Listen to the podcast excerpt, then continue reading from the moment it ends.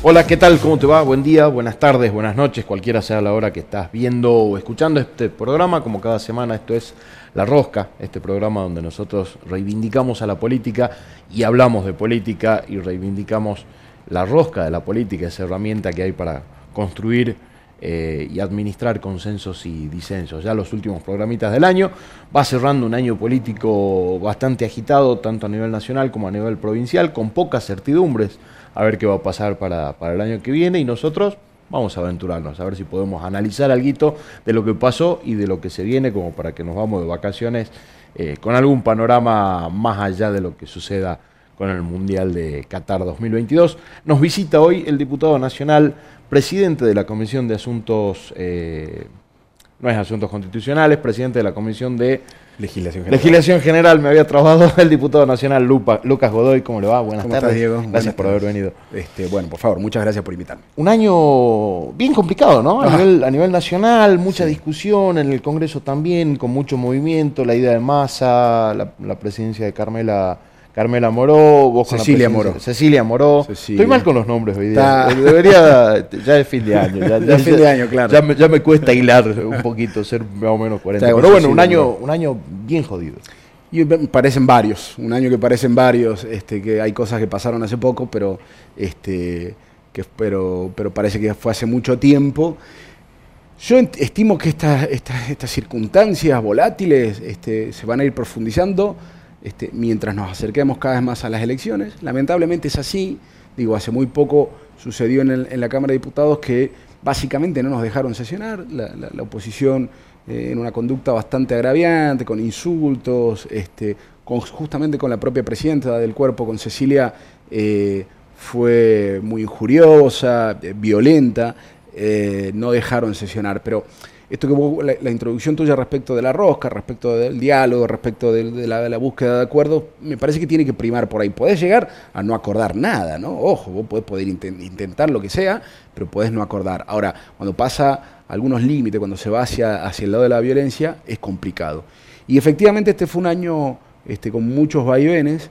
Me parece que está cerrando mucho mejor de lo que parecía, eh, algo que por lo menos a mí y espero que a la gente la, puede entusiasmar, más allá de, la cuestión futbolística este, y del Mundial, pero acabamos de conocer el número de la inflación que fue menor a 5 puntos, fue este, 4,9, era un proceso, en un proceso que va a ser largo, eh, que, que sin duda alguna su disminución del gran problema que hoy tiene la economía argentina y que tienen los argentinos y argentinas, que es la inflación, este, va a tener, va a ser a largo plazo, pero se están viendo algunas respuestas a algunas medidas que se han tomado. ¿Qué, es lo que nos tiene en crisis? Porque parece que estamos como en crisis permanente. Digo, hay una crisis política, una crisis institucional, la crisis económica prima por sobre el resto, hay falta de diálogo, porque en algunos momentos se, pudo ver que se llegaban a consensuar algunas cosas en el Congreso, bajaba un poquito el tono de la, de la discusión, después subió de nuevo con, con la causa o la acusación a a la vicepresidenta, el atentado antes. Claro. ¿Qué, es lo que nos tiene así tan, tan revueltos, tan convulsionados? No hay que olvidar nada de lo que dijiste, ¿no? Me parece que lo más grave de todo esto, eh, en términos concretos, como hecho político, este, caracterizado por la violencia, por supuesto, fue el, atentado a, la vicepresidenta. Luego la cuestión judicial, que eh, también la cuestión judicial es un largo proceso, ¿no? No empezó ahora. Eh, empezó a partir del año 2016 una persecución de armado de causas donde se fueron cayendo algunas de ellas por lo evidente que, era ese armado y por la inexistencia de delitos, por sobreseimientos. Eh, pero este, todo este armado finalmente concluyó en una condena, en una causa, eh, yo lo vengo repitiendo, pero con criterios objetivos intento hacerlo, es decir, más allá de mi pertenencia, eh, sin ningún tipo de pruebas, este, condenando y, proscribiendo principalmente a la principal referente del peronismo, eh, algo que el, peronismo ya está acostumbrado, además, digo, las proscripciones, tuvo 18 años proscripto, eh, y siempre ha sido una voluntad constante de, sectores conservadores y de derechas de la Argentina, esta proscripción al peronismo como representantes de fuerzas populares, y por supuesto la condena en sí mismo, que para mí lo preocupante es que eh, no hay seguridad jurídica, es decir, te pueden condenar sin argumentos, sin fundamentos, sin sustentabilidad de la acusación, pero porque lo, han decidido así ciertos sectores del Poder Judicial muy relacionados, hasta te diría en términos endogámicos, ¿no? Este, eh, la, relación de algún sector del Poder Judicial con algún sector de la política es, debería ser un escándalo. claro, debería ser un escándalo. En otros países del mundo eh, son motivos de renuncia, pero esto de que jueguen juntos al fútbol o que vayan a jugar a, fincas de, del expresidente Macri, que se junten 10 eh, o 15 veces para este, y que encima esas veces que se juntaron coinciden con días posteriores que fue acusado o, algún, o alguna decisión en un proceso contra la contra la vicepresidenta. Digo, eso para mí debiese ser un escándalo. Los chats que, que, se filtraron hace muy poco, viendo cómo hacer para zafar de un supuesto delito, intentando buscar o amenazando con causas a, funcionarios judiciales, insultando periodistas. La verdad, que, la verdad que eso debiese ser un escándalo. ¿Qué me tranquiliza? No, a ver, no es que me tranquiliza. Que aclaro yo al respecto que esto, por suerte, hoy por hoy se concentra eh, en, un sector del Poder Judicial, en particular en la capital federal, conocido como Comodoro Pi, este, y que no es algo que, pueda generalizarse, nunca son buenas las generalizaciones, pero no es algo que pueda generalizarse, imagínense, a toda la justicia federal. Eh, a las provinciales también tienen sus vaivenes, pero digo, hablemos de la federal, no se puede generalizar a todas las jurisdicciones. Eh, pero bueno, sí, sí es cierto que derrama esa mala imagen a todos lados. La sentencia fue un parteaguas en la política, ¿no? Independientemente de lo que de lo que pase en la en la justicia, porque todavía prima el principio de inocencia, porque hay una instancia de apelación, porque todavía no se conocieron este, los, fundamentos, de la sentencia y demás. Digo, pero en la política hay un parteaguas. Por un lado, una Cristina que dice no voy a ser candidata y por otro lado gente que sigue sosteniendo que debería ser candidata. Y en ese mismo lugar, gente que dice qué bueno que no va a ser candidata porque ella es la figura que a la vez también parte al peronismo y esto va a permitir que el peronismo disidente y el peronismo oficialista se pueda juntar para poder hacer una mejor elección.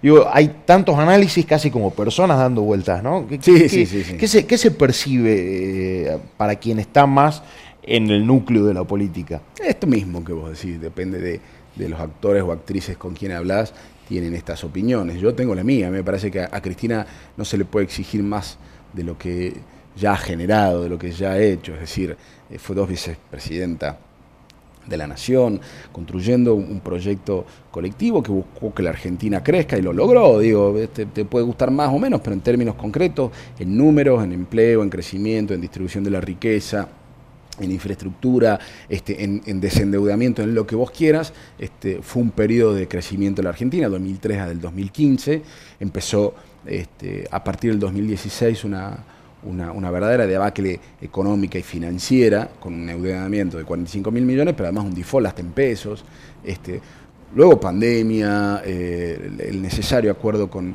con, el FMI, una guerra, bueno, todo esto que, que ya conocemos, pero luego buscó acordar este, y lograr los consensos necesarios para formar una fuerza política donde dio un paso al costado siendo candidata a vicepresidenta, logrando que este, una persona como en ese momento Alberto Fernández, que no, no, debe haber tenido ni, dos puntos de intención de votos, sea presidente de la Argentina. Este, digo, esto también objetivamente. Es un término objetivo, sí, totalmente. Em, entonces, me parece que por eso ella es este, creo que eh, la persona a la que se persigue. Yo, más allá de eso, digo, en todos los gobiernos, porque si no pareciera que uno es un obtuso eh, y, no puede hablar este, o no puede ser autocrítico. En todos los gobiernos creo que eh, hay, hubo y, lamentablemente habrá corrupción. Lo que deben hacer es detectarse esos casos y, por supuesto que a través de causas judiciales, con garantías procesales, con garantías constitucionales, sin un nivel de persecución, existan las condenas respectivas. De hecho, este, se han ido condenando eh, en todos los gobiernos a distintos funcionarios que este, han, sido básicamente corruptos. Eh, lo que está absolutamente claro es que Cristina se ha transformado en esa prenda de persecución porque es básicamente eh, quien representa o quien más representa al a, esta fuerza política, el peronismo. Y, se ha llegado a casos donde se ha condenado sin absolutamente ninguna prueba. Lo mismo que sucedió con Lula da Silva, que por la, íntima convicción, decía en su momento el juez, es que se lo condenaba. Le decían, pero usted no tiene pruebas, pero tengo la convicción. Bueno, acá más o menos este, es exactamente lo mismo. En Bolivia lo que sucedió... Es casi lo mismo con la condena social, o sea, yo tengo el, el, convencimiento de que vos sos corrupto, listo, ya está. Con eso pero este, en ninguno de los casos hubo elementos probatorios que determinen ningún tipo de responsabilidad. Y esa es la seguridad jurídica que, se debe exigir. Y esas son las garantías procesales y constitucionales que se deben cumplir. En Bolivia lo que sucedió, lisa y llanamente, fue un golpe de Estado. Bueno, así este, en distintos este, lugares de Latinoamérica lo que se hace es una persecución y un señalamiento y una estigmatización de esas fuerzas populares. Ahora, Cristina ha tomado una decisión... Eh, y ha dicho que no va a ser candidata, no se le puede exigir, insisto, más. Y, también este, tiene que ver con una cuestión de principio, determinar que no, no se es candidata porque no busca fueros. Eh, lo que tiene que hacer el peronismo, sin duda alguna, son dos cosas. Eh, o, el peronismo o un frente con, raíces populares, este, con principios este, eh, inclusivos, democráticos, etc.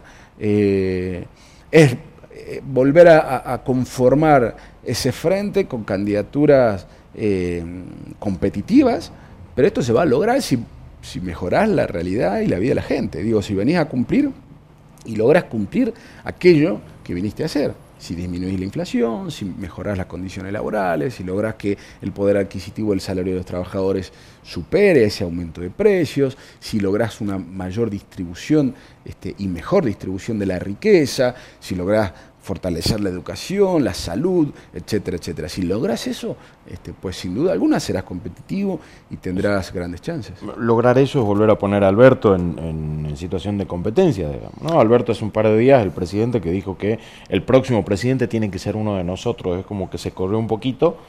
Eh, de, ser reelecto, está un Sergio Massa expectante, alguien mencionó a Mansur en el camino.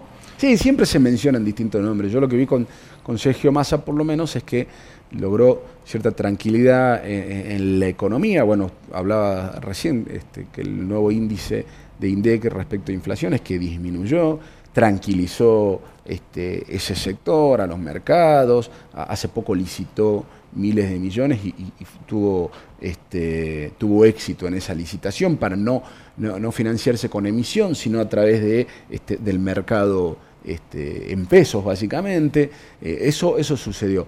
Más allá de los nombres propios, más allá de eso, si, si como, como proyecto político, y en este caso con responsabilidad de gobierno, lográs responder esa demanda, este, que, es legítima porque vos lo, ganaste por eso. Digo, el macrismo perdió por todo el desastre que hizo.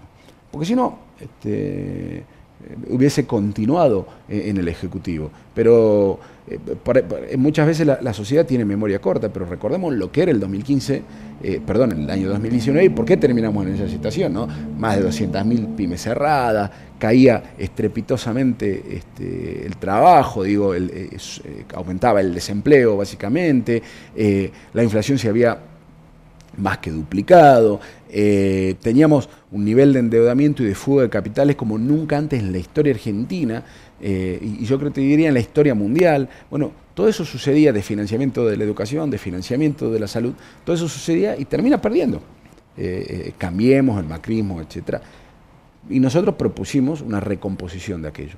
Me parece que en muchos casos se ha logrado y que hoy lo central tiene que ver con la inflación. Si se logra disminuir esa inflación, ya no importarán los nombres propios, importará que a la gente le va mejor. Cuando a la gente le va mejor, este, eh, se están haciendo las cosas bien. En esta velocidad en la que vamos, eh, que decías al principio, parece que pasaron muchos años y pasó todo esto en un año o quizás en medio año, todo lo, fuerte, digamos, a, niveles políticos, lo daba al macrismo o, a Juntos por el Cambio, pintando de amarillo el país completo de cara al 2023, y parece que se van desinflando también un poco por este, el nivel de violencia de Patricia Bullrich, el escándalo con, el diputado Milman, mm. eh, lo que, lo que hizo el presidente del bloque del PRO, Ritondo, eh, las señas, las obscenidades, están manejando un nivel de, violencia verbal muy grande y me parece que la sociedad en algún punto dijo, guapa. Ojalá, ¿no? Porque es lo que le criticaban parte a, la cámpora y los modos. Los modos, me acuerdo de, los modos, este, de la crispación que se supone que Cristina planteaba. En realidad era hasta una discusión política eh, con, mucha vehemencia, pero este nivel de violencia que estamos viendo de estos referentes de los que vos hablás, a mí me preocupa mucho. Eh, si lo sumás también a, mi ley, digo que por lo pronto, eh, en primer lugar, que no va a laburar, esto es insólito, ¿no? Digo, gente que no va a laburar, que se, se, postula para un cargo como diputado y que no va a laburar. La otra vez un, compañero nuestro, este misionero, un tipo muy laburante, este, del, sector de tabacalero, este Cacho Bárbaro, eh, le gritó lo que correspondía, que era, este, que era un ñoqui, se enojó tantísimo que lo empezó a insultar. Eh, bueno, eso eh, es, yo veo como... ¿Cómo no va a laburar? Perdón. No va a laburar, no va, este, ha ido a pocas sesiones, no va a las comisiones, eh, digo, no, no tiene ningún tipo de, iniciativa parlamentaria. Se suelen postular porque lo utilizan como trampolín para este, conocimiento y, para cargos ejecutivos. Y la verdad es que vos podés utilizar tu carrera política o planificar tu carrera política como quieras, pero si a vos te eligen para algo, vas y, haces ese laburo, más allá de tus expectativas este, personales. Si a vos te designan ministro, te designan secretario, lo que sea, este, o en un lugar privado, vos tenés que laburar, básicamente, sin perder tus... Este, tus aspiraciones que son legítimas para cada Claro, por supuesto. O sea, lo eh, aspiracional no se lo podemos quitar. Lo que no podés hacer presidente del mundo, claro, vaya. Lo que no puede hacer es ir a es, cobrar sin laburar, básicamente. Eh, y a mí sí me preocupa ese nivel de, mm, a ver, ¿cómo decirlo? De desprecio por el lugar este, que tienen, que, la gente lo ha elegido para tal cosa, eh, el lugar de desprecio también, o, o, el desprecio que se tiene para con, con las otras fuerzas políticas, ¿no? con los otros representantes este, populares, el nivel de desprecio que se tiene para buscar esos acuerdos, esos consensos, para dialogar. Mirá, porque yo hablo con muchos este, diputados y diputadas de la oposición, ¿no? Eh, y tengo muy buena relación y podemos estar de acuerdo en muchas cosas y en otras no, y logramos sobre todo en la Comisión de Legislación General. En la comisión que presidí se da mucho eso porque además el 100% de los proyectos pasan por ahí. Y, eh, prácticamente, no sé si el 100%, pero muchos, de, los proyectos de ley tienen que pasar necesariamente y, eh, eso te, deja... Pero te da esta, esta, esta mecánica y, necesitas acordar. Este, porque lógico, no, no puedes tener por siempre la razón. Entonces, sí veo que hay cierto sector de, de esa oposición que se está, se está, básicamente se está yendo al carajo con el nivel de violencia este, que, que ejercen. Y a mí me preocupa mucho eso, porque tiene hasta hasta cierto ribete fascista, ¿no? Que es la, ¿A qué me refiero con ribete fascista? La negación del otro, la, aniquilación del otro, este, que, no piensa como yo, debe ser eliminado eh, de, la, de, la vida de la vida política y bueno, llegado el caso, hasta de la vida física. Hasta un, ícono de eso es eh, Fernando Iglesias y, se lo vio en fotos y en video gritoneándole a la presidenta de la Cámara. Sí, ese fue un, momento muy tenso porque además se acercaron, digo, los, ya los gritos eran violentos por sí mismos, porque eran con insultos, con todo. Bueno, imagínate que se acerquen tres o cuatro de esos de esas personas, varones en realidad, al estrado, a, intentar gritarle cara a cara, digo, ese nivel de violencia. Eh, eh, espero que la sociedad, yo entiendo también un poco como vos, que no quiere esto. Eh, y, a nivel mundial, por lo menos en las elecciones que se han sucedido hasta ahora en los distintos países, sí han demostrado las sociedades que lo que se busca es que bajen un cambio, que dejen de mirarse tanto el, propio ombligo, que dejen de, bardearse y de gritarse entre, entre los sectores de la política y que empiecen a buscar las soluciones a los verdaderos problemas. Sí, expresiones similares han fracasado en, Brasil con Bolsonaro o en Bolivia con, Camacho, que son tipos eh, intelectual y verbalmente muy, muy violentos. En Estados Unidos lo que se pensaba que iba a ser un avasallamiento este, del Partido Republicano, de esos sectores más, más reaccionarios, pasó lo mismo. Bueno, Chile hoy tiene un gobierno este, de izquierda, bueno, en definitiva, este, o, los neofascismos, podríamos llamar los europeos, que algunos he mejor, otros peor, pero me parece que no, ojalá que la gente entienda que, que esa representación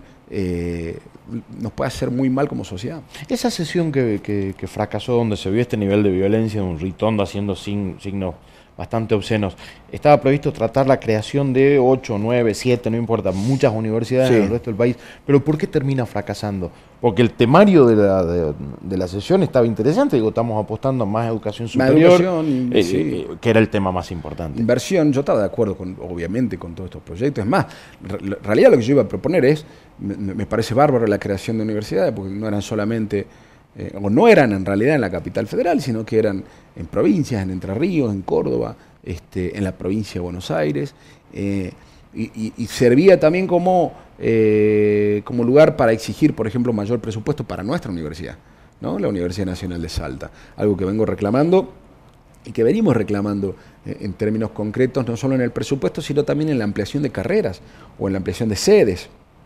Eh, y, en, fortalecer esas carreras. Ya, un ejemplo concreto este, antes, antes de, de, responderte la pregunta. ¿Cómo puede ser este, que no tenga, eh, la Universidad Nacional de Salta no tenga la carrera de abogacía. Es algo que yo hablé con el ministro eh, de, Educación en su momento. Es cierto que lo que se busca es que o se fomentan otro tipo de carreras técnicas que tengan que ver con, con, desarrollo, ¿no? O más modernas. Sí, claro, este, o científicas, está fenómeno, eso está bárbaro. Este, lo que pasa es que, sin embargo, no tiene, y Jujuy no tiene. Entonces, tanto en Jujuy como en Salta, quienes quieren estudiar el derecho y quienes van a forjar en todo caso o, representar a, la vida política, institucional, jurídica, judicial, este, están formados en otras, en, otras universidades o están formados aquellos que pueden en, otras provincias como Tucumán, como, como Córdoba, como Buenos Aires, este, aquellos que tienen, este, o, aquellos que deciden ir a la Universidad Católica. Está bárbaro con la, con, la Casa de Estudios de la, Universidad Católica, está fenómeno. Pero tenés una sola opción. Pero claro, tenés una sola opción. O universidades a distancia, pero siempre son privadas. Eh, pero siempre son privadas. Entonces, aquellos muchos chicos que tienen ganas de estudiar una carrera como derecho, que además es, muy linda, eh, por más que fomentemos la otra, fomentemos la otra, demos beca o lo que sea, pero este, que quieran estudiar una carrera, hoy en Salta no tienen esa posibilidad.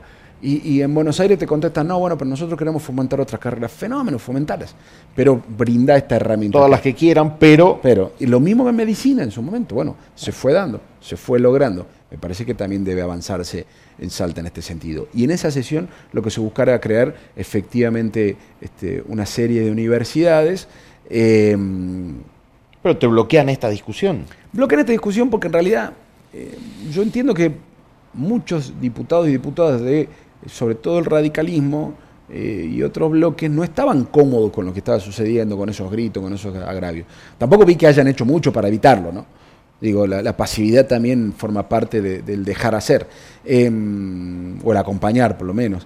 Eh, pero eh, no les importó lo que se estaba tratando, lo que importaba era generar este desquicio para lograr ese cierta caos institucional. ¿no? ¿Qué es lo que no se puede justificar con qué les molestó para poder impedir la sesión?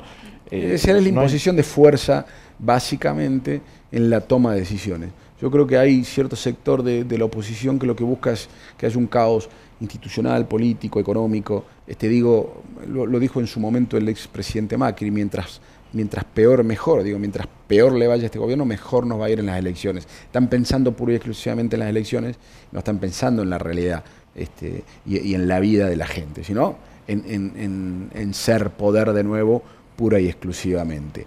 Eh, y esto es lo que sucedió. Eh, un rato antes, eh, en la sesión preparatoria, debía elegirse a las, a las autoridades del cuerpo, que ya ha quedado confirmada por el propio reglamento, la, actual presidenta Cecilia Moró, eh, y había acuerdo sobre, ese, sobre, el tema al respecto. Pero se enojaron porque un juez determinó que en el Consejo de la Magistratura eh, no podía ir una, una de las representantes que habían propuesto a ellos, porque tomando lo mismo que había dicho la Corte, se estima que es un solo bloque que se divide cuando eh, es momento de, la elección de ciertos cargos. Esto es un poco más, más largo de explicar, pero básicamente lo importante el Consejo de la Magistratura, para que se tenga, para, me, parece que para que la gente lo tenga en cuenta, eh, no es su propia función en sí, que es bastante aburridona, te diría, sino básicamente que elige jueces. Y luego los jueces son los que deciden sobre el patrimonio, sobre la libertad, este, sobre, la, vida, del resto. sobre la vida del resto de los argentinos y argentinas. Esa es la función trascendental y hay toda una pelea este, sobre el manejo de ese Consejo de la Magistratura, que empieza desde la Corte eh, y, pasa por distintas eh, instancias. Bueno, todo eso provocó que esa sesión sea interrumpida de manera de la manera más este, condenable posible. O sea, el interés por seguir eh, estando vinculados al manejo de alguna manera de la justicia es lo que provocó que la oposición diga no queremos sesionar. Sin duda, porque lo que hace la presidenta en su momento, este, Cecilia, es apela a la medida, porque ella, este, con justa causa, no la consiente a la, a la decisión del juez, porque nosotros sostenemos que estas son decisiones políticas no judiciales, así como no estamos de acuerdo con la sentencia de la Corte que se metió este, en la designación en el Senado, no estamos de acuerdo tampoco con esta sentencia que se metió en la designación en diputados. Por más que una nos perjudique y la otra nos beneficie, no importa eso. Apeló. El tema es no, no se meten decisiones políticas. Claro, porque esas son decisiones verdaderamente políticas. Este, apeló y, pero, supuesto, pero además de apelar, eh, cumplió lo que había determinado la decisión del juez, que era que retrotraiga la decisión. Entonces la suspendió a la resolución o la anuló a la resolución hasta tanto se decida el fondo este, del asunto, pero no la consintió, sí la apeló. Esto provocó un caos este, eh, o provocó que generen un caos y que en definitiva no terminemos sesionando creando universidades. Que sigue en tensión, porque esta semana tampoco se pudo sesionar. sigue, en tensión. Este... sigue en tensión. Yo entiendo que eh, hay una voluntad de, evitar sesiones, de evitar trabajos en comisiones, esto, lo que decía recién, de evitar básicamente el funcionamiento del Congreso. y Además eso después también le sirve, ¿no? Para decir el Congreso es vago, los diputados son vagos, sí, sí, sí, parte de parte de la campaña de propaganda que claro porque porque muchos de los representantes lo que básicamente hacen es este, discutir a través de los programas de televisión, discutir de los programas de televisión en la capital federal, digo en la ciudad autónoma, ¿no? Este, y, no discutir ni en las comisiones ni, ni, en el propio ámbito del recinto. Eh, nosotros vamos a seguir intentando, con los otros, bloques de la oposición, con, con, diputados y diputadas también de Juntos por el Cambio, intentando acordar, este, porque me parece que hay temas que deben, deben sancionarse este año, tenemos que trabajar en las comisiones, tenemos que terminar de, sesionar y, luego el año que viene volver a comenzar, lógicamente, no, no se termina acá todo. Habrá gente más mesurada en Junto por el Cambio, como hay en todos lados. Hay gente más mesurada. Lamentablemente siempre, o por lo menos lo que he visto yo hasta ahora, es que prima eh, la voluntad o la posición más, este, más obtusa, ¿no? aquella que busca cualquier tipo eh, de, ruptura, eh, pero hay un montón de gente. Te diría que este, siempre yo veo que hay mayoría este, de, diálogo, de consenso, pero priman siempre la voluntad de ruptura. Y en Salta, porque Salta también tenemos elecciones dentro de no mucho, ya el 14 de mayo se nos termina el año, nos quedan cuatro meses y moneditas. Sí. Eh, y también hay algún armado, algo dando vuelta. hasta ahora tenemos solo dos candidatos oficialmente lanzados, que es el gobernador y, el tu, par, el diputado nacional Miguel Nani. Sí, que eso me, eso me comentaste, no sabía que oficialmente estaba lanzado, pero enhorabuena. Eh, entiendo que la izquierda también tendrá su propio candidato, este, que habrá sectores eh, del peronismo que también tendrán y, sectores del no el peronismo que también tendrán. Me parece que esto se va a ir decantando eh, en, los próximos, te diré, en los próximos 30 días. Este, Ojalá que, que, básicamente de lo que surja ahí sea una competencia democrática que fortalezca básicamente eh, no solamente los proyectos, sino la posibilidad de recuperación o de cambio para, para los salteños y las salteñas. Me parece que hay, hay cuestiones eh, en cuanto a gestión, tanto el gobierno de la provincia como el municipal, eh, de las que yo soy muy crítico. otras otras cuestiones o continuidades o, políticas de gobiernos que han sido, que han sido exitosas, eh, pero no escapa, me parece, a la realidad del país eh, lo que está sucediendo, lo que está sucediendo en Salta. Más allá de que hoy por hoy siempre hay cierta intención de provincialización de las elecciones, ¿no? Digo esto de, las elecciones provinciales, valga la redundancia, de evitar estar atado a un proyecto nacional. Yo entiendo que de, eh, no podemos estar exentos de un, proyecto de nacional. A ver, no nos puede dar lo mismo, porque en definitiva, si, si, un gobierno nacional este, hace las cosas mal, le va mal a toda la Argentina, y no estamos este, no estamos exceptuados este, de ese malestar, de ese supuesto malestar o bienestar. Bueno, eh, me parece que esto se va a ir dando, se, se, van a terminar resolviendo, pero va a haber seguramente más candidatos o candidatas a, gobernadoras en Salta. Y tendrá que ver también con un modelo de oposición de, de, cara a ser bien competitivo para ver si se le gana al, al, gobernador, que parece ser el favorito hoy, o si perdés la elección para poder armar un esquema de oposición eh, para los próximos cuatro años, que es un poquito más razonable. Digo, no, no vamos a copiar el modelo de oposición nacional porque Salta también se nos va. En las provincias no suele suceder, ¿no? Salta es así, pero si vos te vas a otras provincias, bueno, contado con los dedos de las manos, este, ese comportamiento no suele suceder. Esto de, que vale todo, de que hay una, niveles de persecución o hasta de aniquilación de la oposición, cuando algunos lo han querido hacer, ha sido bastante desgastante y bastante malo, no solamente para el gobierno, sino para esa oposición, para la política en general y para la gente. Eh, y otros han intentado empezar a hacerlo y se dieron cuenta que era un error eh, o, no han, o, no han, logrado su cometido. Eh, pero yo no, veo que en Salta los salteños, las salteñas tengamos esas características. ¿no? Me parece que somos más respetuosos, este, por más que seamos, no estemos de acuerdo con una idea, con un proyecto, con un gobierno, eh, somos más respetuosos. Y eso está bueno, eh, porque si no, aquí sería un, vale todo. Sí creo que, insisto, hay, hay cuestiones que de las que soy crítico. Una de ellas tiene que ver eh, fundamentalmente lo que vos decías. si, si, hay distintas propuestas que tengan aspiraciones para los próximos años, para las legislaturas, para mejorar. Me parece que lo que ha sucedido en la legislatura en los últimos tiempos este, em, ha sido eh, que ha perdido el eje de la demanda social y se ha concentrado, por ejemplo, muchos de esos diputados o diputadas en, peleas propias, ¿no? en esta hoguera de vanidades. Eh, y cuando finalmente vos perdés el eje de dónde estás y por qué estás y para quién, eh, y pensás que ese lugar es tuyo y que este, se trata pura y exclusivamente de mirarse el propio ombligo, se empieza a complicar. Yo, yo, este, soy de los que sostienen que en términos parlamentarios vos tenés que estar constantemente con los oídos abiertos, con predispuesto y con los ojos, este, con los oídos atentos, los ojos abiertos y bien predispuestos a escuchar esas demandas para, para ver si se pueden resolver a través de, de, normas, de leyes. Y veo que lamentablemente eso no ha sucedido en el último tiempo en la legislatura salteña. Antes de que nos vengan a cortar las cámaras, porque se nos va terminando el tiempo, ¿dónde lo vamos a encontrar a Lucas Godoy el año que viene? Eh, trabajando. Vamos, nosotros seguimos construyendo con partidos políticos, demás. Yo no soy, eh, y lo, repito siempre, no, no, no, soy de los que se atan a un cargo una, una, o a una candidatura, ni mucho menos. A mí me gusta la política per se y, y, por supuesto un trabajo colectivo este, de transformación este, para mí es fundamental. Ahora, eh, eso va, va, va, va, a ir desarrollándose en, los próximos meses, no tengo duda. Todavía nosotros estamos eh, en ese diálogo justamente para, para lograr las mejores propuestas para Salta. Te agradezco muchísimo por haber venido. Gracias. Muchísimas gracias. Pasaba por la rosca el diputado nacional Lucas Godoy. Nosotros nos vemos, nos escuchamos la próxima semana ya cerrando el año. Muchas gracias.